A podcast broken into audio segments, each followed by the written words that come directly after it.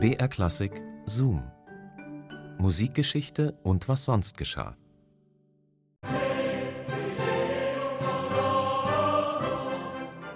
Schon wieder so ein Bengel im Stimmbruch.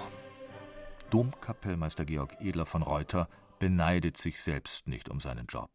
Mitte des 18. Jahrhunderts ist er Leiter der Wiener Sängerknaben am Stephansdom. Regelmäßig steht er vor dem Problem, dass einer der Knaben plötzlich zu krächzen beginnt und er sich nach einem neuen umsehen muss. Da schöne Stimmen selten sind, bedeutet das jedes Mal eine elende Sucherei. Reuter findet Entspannung bei einem Freund, der in dem verschlafenen Örtchen Hainburg Pfarrer ist. Ihm klagt er sein Leid. Und der Pfarrer kann helfen.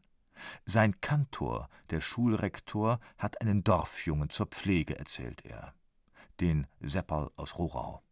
Josef Haydn. Ist sieben Jahre alt, aber eine Stimme, schwärmt er. Die Leute lieben ihn. Die Begeisterung seines Freundes hat Reuter neugierig gemacht. Er lässt den Jungen kommen. An der Hand seines Ziehvaters betritt der kleine Josef Haydn das Studierzimmer des Pfarrers. Im Gegensatz zu Schulmeister Frank bringt Sepperl, der berühmte Domkapellmeister Reuter, nicht aus der Ruhe. Seine ganze Aufmerksamkeit gilt einer großen Schale mit Kirschen. Reuter merkt schnell, dass der Junge unansprechbar ist, bevor er sich nicht satt essen konnte. Und er darf sich satt essen. Ein netter Mann, denkt Seppal. Zum Dank ist er bereit, Reuter alles, was er von ihm verlangt, vorzusingen. Reuters Augen glänzen begierig. Ein Naturtalent, dieser Seppel.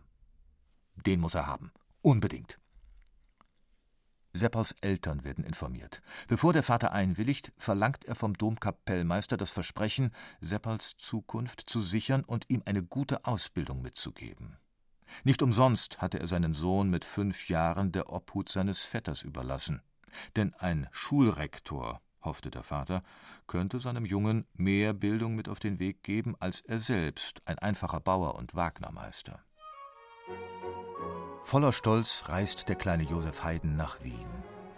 Diese glanzvolle Residenzstadt. Seine Füße tappen durch die engen Gassen, die hohen Häuserreihen, die massigen Torbogen. Staunend bleibt er vor dem Turm des Stephansdom stehen. Es scheint ihm, als wolle der kein Ende nehmen. Und hier wird er singen dürfen. Den kleinen Sepper ergreift ein erhabenes Gefühl. Der Alltag jedoch ist ernüchternd.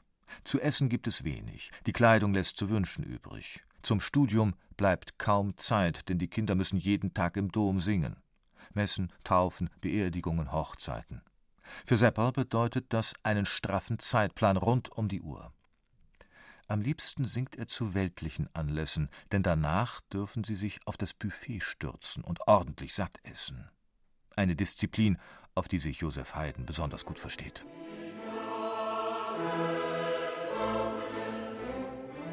Die Jahre vergehen. Seppal ist Magnet und Glanzstern des Chores. Mit wachsender Sorge beobachtet Reuter daher, wie Haydn immer älter wird. Nichts fürchtet Reuter mehr als den Stimmbruch seiner Stars. Und da er im Umgang mit seinen Schutzbefohlenen ohnehin wenig Skrupel zeigt, bittet er Seppal eines Tages zu sich ins Büro. Du, Seppal, fragt der Haydn ganz scheinheilig, Willst du, dass deine Stimme für immer so schön bleibt? Dass sie vielleicht sogar noch schöner wird? Natürlich will das der Sepper. Bei der Krönung Maria Theresias, bei der Taufe ihres ersten Kindes, bei nahezu jedem Großereignis der Monarchie steht Seppal in der ersten Reihe und löst mit seiner Stimme voller Stolz Entzücken aus. Eifrig gibt der Junge daher sein Einverständnis zu einem, wie Reuter versichert, ganz kleinen, unbedeutenden Eingriff. Die Operation soll am nächsten Morgen um 10 Uhr stattfinden. Zufällig hat Haydns Vater an diesem Tag in Wien zu tun. Um 8 Uhr kommt er dort an. Sein erster Weg führt ihn zu seinem Sohn. Seppal freut sich riesig, seinen Vater zu sehen. Begeistert erzählt er ihm, dass man gleich etwas mit ihm machen wird, was seine Stimme für immer bewahrt. Nur eine ganz kleine Operation. Der Vater versteht sofort, was Reuter vorhat. Entmannen will er seinen ahnungslosen Sohn. Rasend vor Zorn knöpft sich Vater Haydn den Domkapellmeister vor und droht ihn anzuzeigen. Reuter fürchtet einen Skandal. entschuldigt sich tausendmal. Das Thema ist vom Tisch. Aber geärgert hat Reuter der misslungene Coup doch. Deshalb zeigt er auch keine Spur Mitgefühl, als Seppal eines Tages der Stimmbruch erwischt. Reuter sucht nach einer Gelegenheit, Haydn so schnell wie möglich loszuwerden. Und der inzwischen 18-jährige Josef macht es ihm leicht.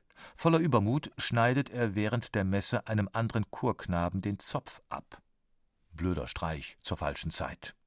Es ist ein kalter Novembertag. Reuter verpasst Seppal erst noch Stockschläge und jagt ihn dann hinaus in die Nacht. Ohne Geld und ohne Idee, wie es weitergehen soll.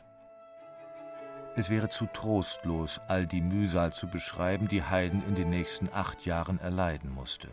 Aber es ist tröstlich zu wissen, dass Joseph Haydn der einzige große Komponist seiner Zeit wurde, der nicht arm und elend gestorben ist. Im Gegenteil, er wurde berühmt, reich und glücklich.